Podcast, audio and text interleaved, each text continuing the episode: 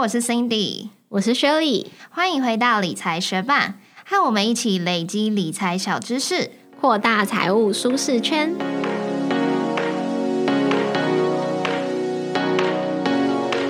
在节目开始之前，我们要来念一则学伴在 Apple Podcast 的留言，他的名字是冰，他说很不错的节目，声音很容易听，内容也浅显易懂。希望可以做一些有关兽性方面的内容，关系人互相持股等等。感谢冰的留言，谢谢你特地到 Apple Podcast 为我们留下评论。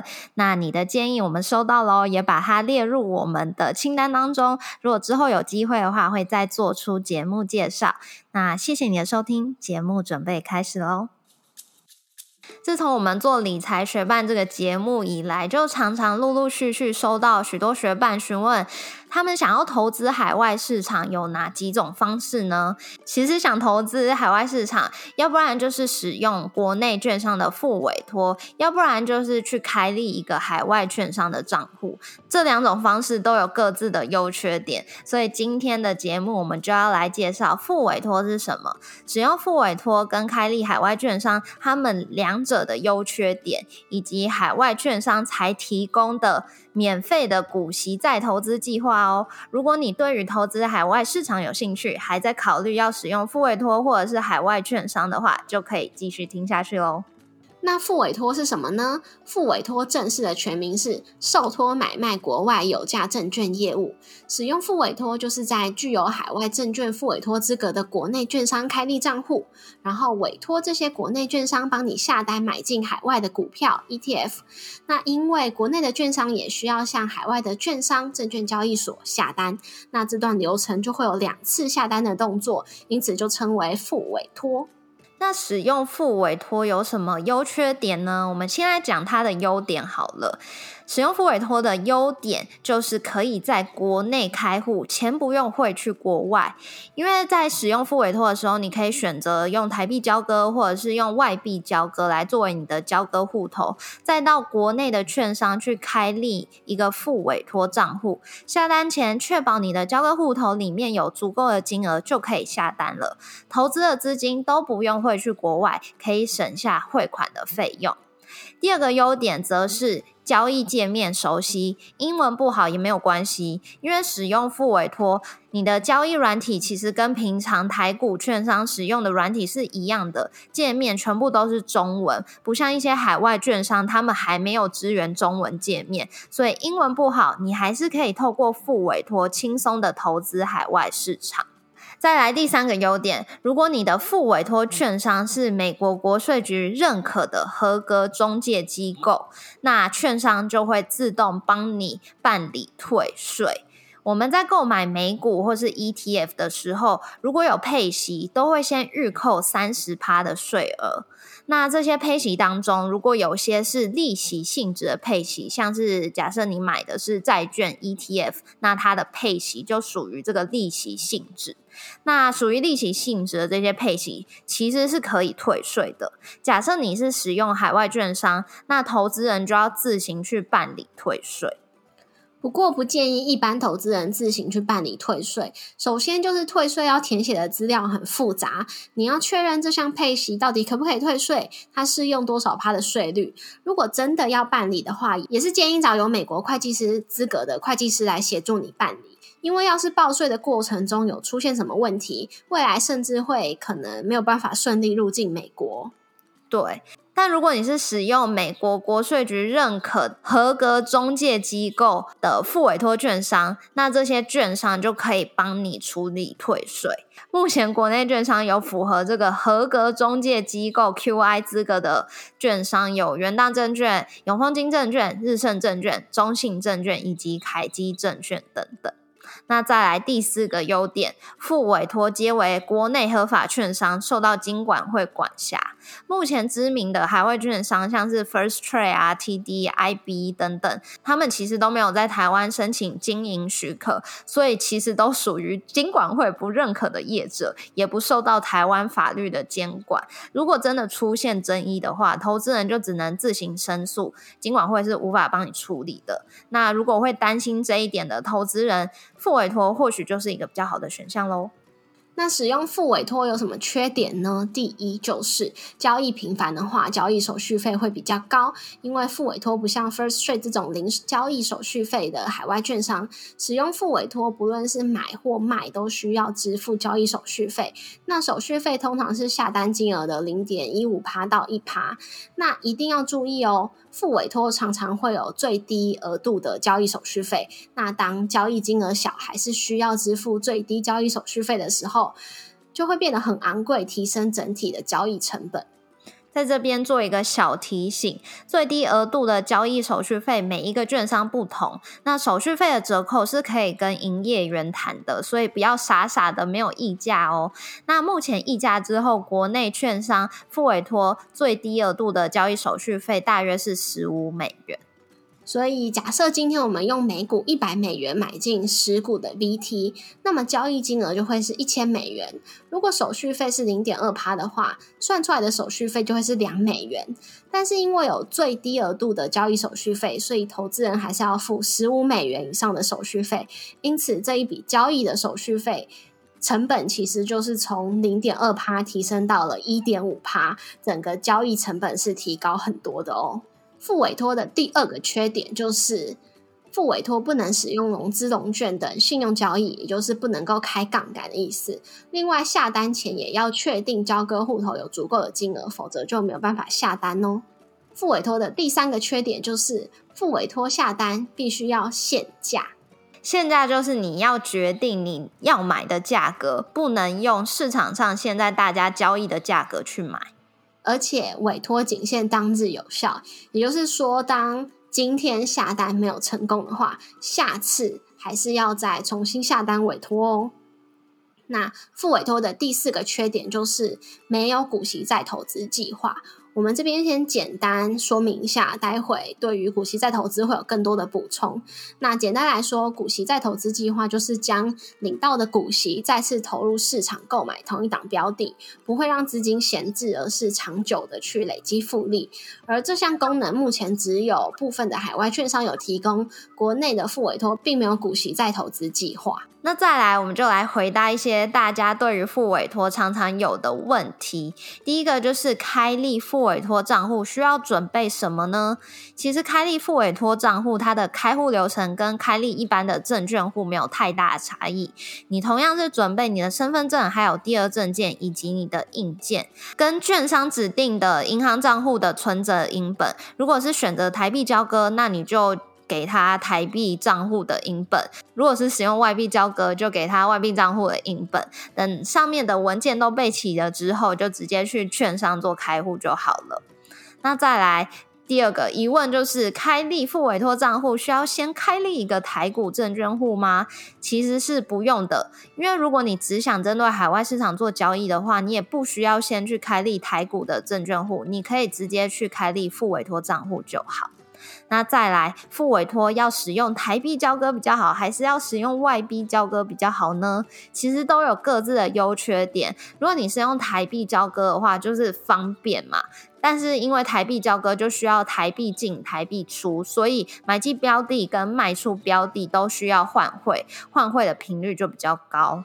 那如果你是用外币交割的话，你就可以有换汇的自主权，你可以选择在汇率比较低的时候多换一点外币，但是你就要自己去盯这个汇率。所以到底是要用台币交割还是外币交割，就是看你觉得哪一个方便就好了。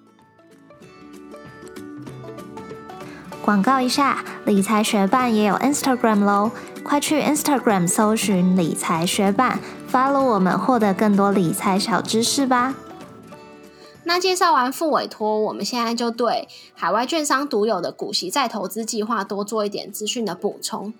如果你有在投资美股的个股或是 ETF 的话，有时候你一季一季就会收到一些配息，那这些现金股利通常不多，不足以购买。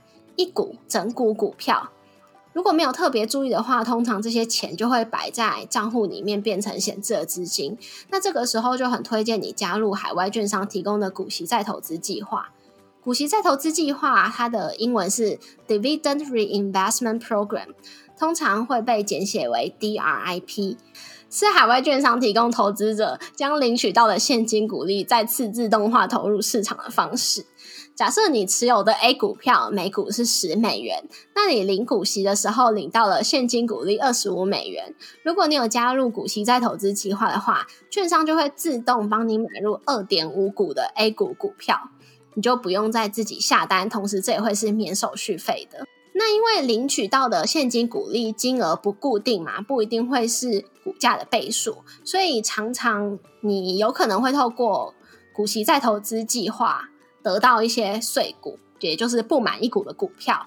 那有些券商是不提供税股交易的，但是你也不用担心，因为你之后要卖出股票的时候，你将你的整数股卖出，系统也会自动在交割日帮你卖出未满一股的税股。那加入这个股息再投资计划有什么好处呢？就是你的小钱长久累积，就也有复利的效果。因为我们每股的股息，它都会先预扣三十三十趴的税额，所以你最后拿到的现金股利不多。那这些小钱加入这个股息再投资计划之后，就会自动帮你买进一些税股。那这些小小的资金不会闲置在你的账户里头，而是不断的通。不断的重新投入市场，长期的累积创造复利。再来，它也是免手续费，会自动帮你增加持股。虽然现在很多海外券商都已经主打交易免手续费，可是还是有一些券商是会收取交易手续费的嘛。那这时候，如果你有选择股息再投资计划，就可以免手续费，而且自动的增加持股。那我们一样来回答三个关于股息再投资的常见问题。第一，就是股息再投资计划买入股票的价格会是多少呢？透过股息再投资计划，会以发出股息当天的市价来买进股票哦。第二，就是买进股票后多久可以加入股息再投资计划？那你购买股票跟 ETF 的当天就可以加入股息再投资计划，只要在股息登记日前完成发放股息的时候，券商就会自动把你的股息拿去再投资喽。最后就是参加股息再投资计划的股票还是会扣税吗？会哦，参加股息再投资计划的股票还是会扣税，你券商。你账户中领到的股息已经是预扣税额三十趴的金额喽，券商会拿这些已经扣完税的股息再去帮你买股票。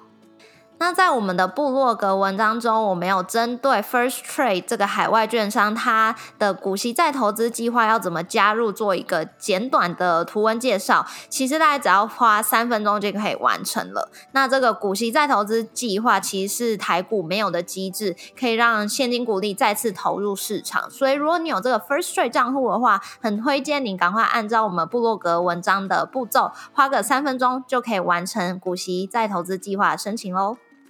谢谢你在忙碌的生活中愿意播出时间来和我们一起学习。如果你愿意支持我们继续把理财学伴做得更好，邀请你在 Apple Podcast 帮我们打星留言，让这个节目被更多人听见。同时，也欢迎你到 Instagram 搜寻理财学伴，找到我们来跟我们聊一聊。如果身边有想一起学习投资理财的朋友，欢迎你将理财学伴分享给他们。关于副委托还有股息再投资计划，我们的网站上都有文字版整理。想要收藏或是回顾，都欢迎你上去看一看。网址是 moneymate 点 space，上面都会有我们的最新消息哟。那也可以从节目的简介中找到网址哦。理财学霸，我们下次见，拜。你应该已经知道我购买的昂贵椅子已经来了，好像也是什么椅子界的爱马仕吗？哦，对，它就是一个工程师仔仔们呃最高御用椅嘛，可以这么说。反正我仔仔的梦幻逸品，没错，就是呃我的同事们，就是右边那个同事也是这个椅子，然后左边那个同事也买了这个椅子，就我夹在中间用一个很平凡的椅子，相较他们之下，我我的腰就常常腰酸背痛，然后最近就是。在家工作，家里的椅子又比起办公室的那个办公椅更不好坐，而且就是那个什么，嗯，桌子的高度就不是平常那种办公室桌椅的高度，所以就是一整个很不协调，我就更腰酸背痛，所以我就是更加加深我想要买这个人体工学椅的这个想法，所以。后来就是上网比较了一下，又发现说，哎，我朋友他们公司居然有这个特约的价格，所以我就下定了这一款椅子。最高规格的这个款式。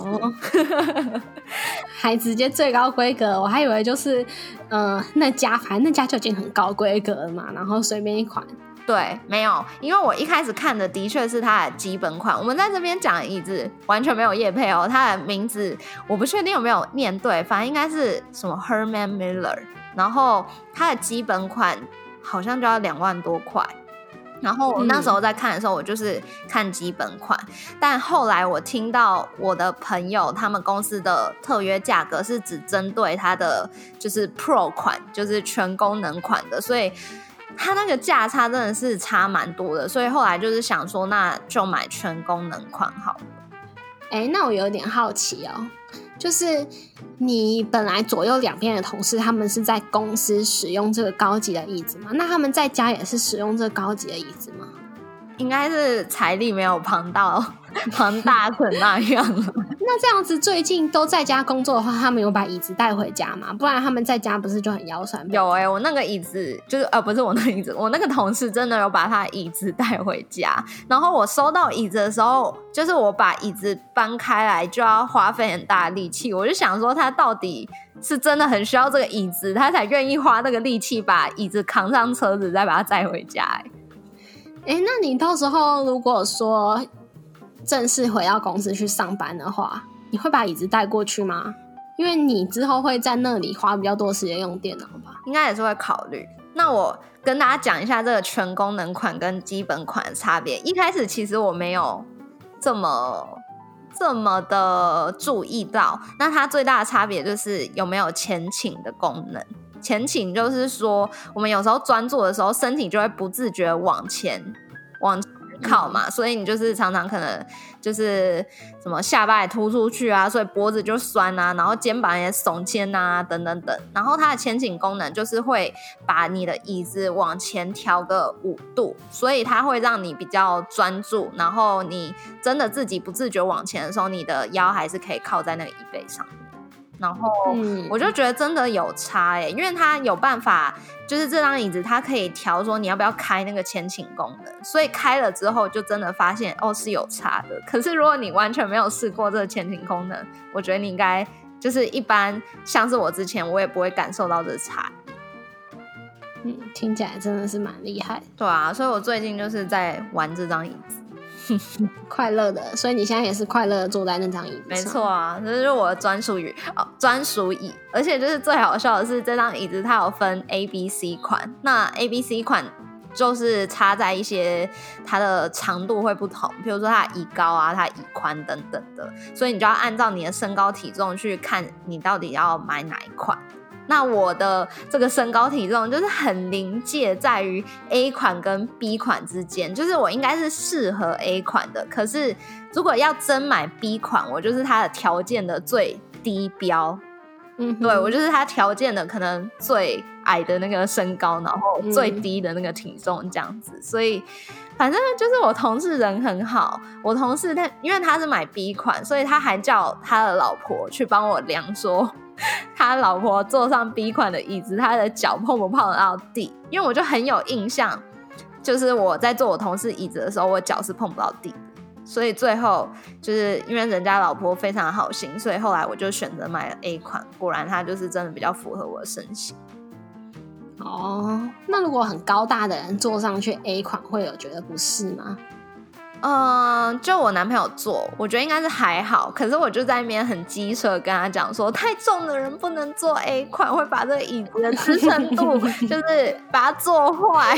因为这真的是有差，是因为我坐我同事 B 款的时候，我就有感觉到说，哎，这个椅垫是怎么会崩成这样？也就是表示说，B 款它的椅垫那个承受度是真的有做到比较高的。然后我做了 A 款之后，我刚拿到的时候，我坐下去就立刻有感觉，我就觉得说，哎，怎么就是这个下陷的程度跟我当当初坐我同事 B 款的椅子是不同的。就它不只有大小的差别，它还像床垫一样有支撑度的差的差。对啊，对啊。所以我后来就真的庆幸，就是买的是 A 款。嗯，好，我们没有叶配的分享，大概就到这。对啊，因为它真的非常贵，所以如果是对于就是这些，就是如果学伴你也是会在呃办公桌前坐非常久时间，然后常感受到腰酸背痛人，就是很推荐你去找一款适合你的人体工学椅。那一定要试做，所以这一款也不一定是最适合你的，因为网络上也有很多就是觉得这一款根本就是盘子才会买的那些贴文。但我自己是真的做了之后，我就觉得很好啊，所以我就买了。嗯，但你想卖的话，还是自己去试做看看吧。